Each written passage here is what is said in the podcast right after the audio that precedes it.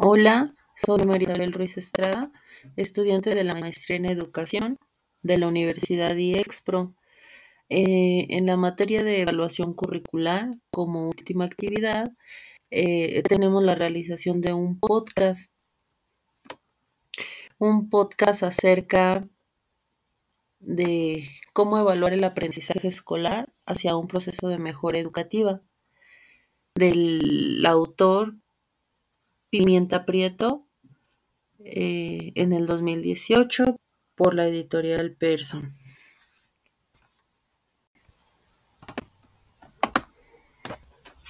A lo largo de la historia, eh, una de las áreas más importantes para el ser humano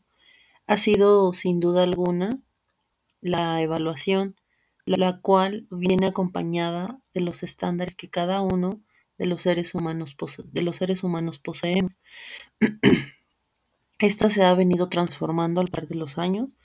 con diferentes instrumentos, criterios, pero sobre todo conceptos de acuerdo a cada uno de los estándares que se van a evaluar. Y también de acuerdo a las diversas teorías que a lo largo del, tiempo se han venido estudiando con un fundamento meramente explícito. Bien, la evaluación eh, es sin duda una de las cuestiones más importantes dentro de la educación, pues nos ayuda a sensibilizar sobre la necesidad de maximizar el uso de los recursos, el tiempo y el esfuerzo para cumplir ciertos estándares de la calidad educativa, con el fin de que podamos cumplir con el nivel de competencias entre los individuos y las instituciones para un mejor avance eh, tanto en lo cualitativo como en lo cuantitativo. Eh, la evolución del aprendizaje eh, debemos verlo como un proceso que toma en cuenta los diversos criterios y las decisiones como institución, al mismo tiempo que nos va a informar y nos va a reflejar regularmente todo el proceso de lo que es la enseñanza y el aprendizaje. Asimismo, eh, se selecciona lo que es una serie de información eh, detallada sobre el aprendizaje de todos los estudiantes y las interacciones, así como la aplicación de herramientas, el estado de evaluación, entre algunas otras. Cabe mencionar también aquí eh, que rescatamos lo que es la importancia que describe y evalúa los aprendizajes en el nivel de desarrollo de criterios establecidos en cada una de las áreas y por lo tanto el nivel de desarrollo de las habilidades mismas. Adentrándonos un poquito a lo que es la historia de las teorías del aprendizaje, pues nos revelan que las influencias ambientales, como las explicaciones del mismo aprendizaje, fueron sustituidas por los factores humanos. Y todo esto y este cambio comenzó con el surgimiento de la psicología cognoscitiva, que puso en duda la aseveración del conductismo, pasando al constructivismo, eh, pero este no fue de, de un día para otro ni de un momento para otro, eh, sino que fue después de todas las aportaciones de cada una de las que antecedieron a la misma, pero también de alguna manera contribuyeron con la asertividad en las aportaciones hacia la educación.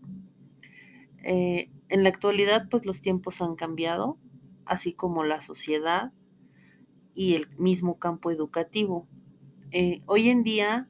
continuamos analizando y retomando lo mejor de cada teoría o corriente filosófica para dar mejores resultados en el área de la educación. Eh, eh, de esta manera, todo docente debería de conocer su historia y retomar de la misma lo mejor para, para su propia formación. Ah, es decir, la manera en la que fuimos educados y formados académicamente bajo una teoría en concreto, la, de la cual adquirimos toda su riqueza porque fue un excelente eh, en su época o en su, en su momento y pues esta misma así es como esta misma eh, nos sirvió toda la vida pero también nos marcó de una manera positiva y negativa pero sin esta misma, pues en estos momentos no estaría sembrado eh, y no estaríamos cosechando pues lo, lo, aprendido ahí, ¿verdad? El conocer también nuestra historia educativa es muy emocionante, en especial cuando se tiene que ir analizando después de cada lectura algunas anécdotas o algunos recuerdos eh, de, de mis labores docentes, así como mi actual desempeño, el desempeño de los mismos compañeros. Eh, siempre debemos estar a la vanguardia y actualizados para poder ser unos excelentes docentes y dar el ancho en nuestro trabajo.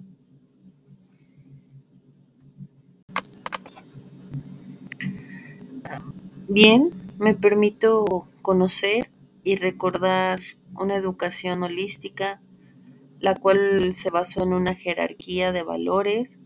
como ya lo mencioné antes. Primero es la persona y sus necesidades, y de ahí viene explorar todas sus potencialidades motivarlos e incentivarlos a cada uno por el esfuerzo y si fuera necesario también eh, atender a cada uno de sus necesidades, haciéndoles saber siempre que son importantes y que todo lo pueden, porque son personas con capacidades diferentes y especiales.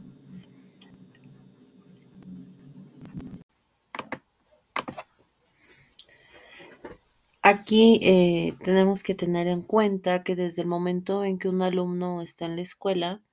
durante su estancia y al finalizar la escuela, eh, nos brinda información sobre su sistema educativo que ha tenido en el hogar y el mismo de la escuela. Eh, cuando ambos se juntan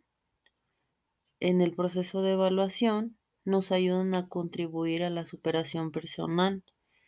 eh, de esta manera nos brindan oportunidades de capacitación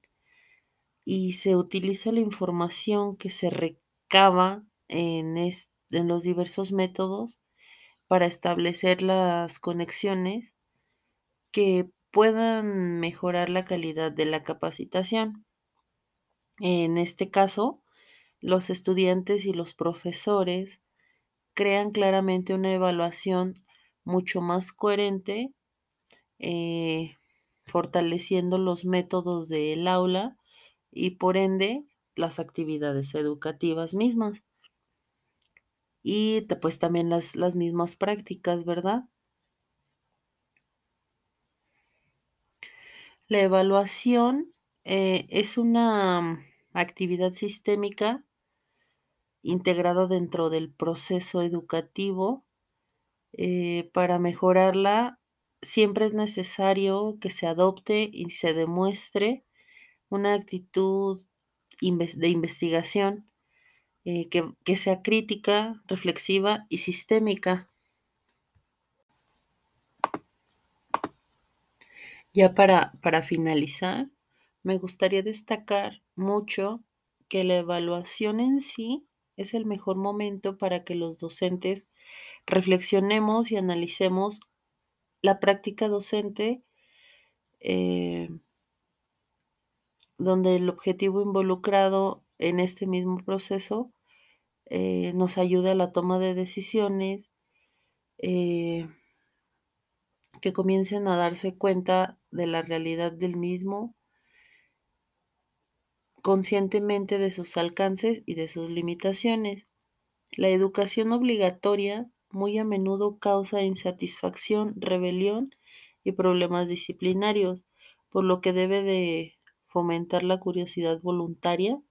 así como la motivación a cada uno de nuestros alumnos. Todo depende de qué manera estemos planificando y se esté evaluando eh, para ser un pilar importante dentro de la formación de los alumnos.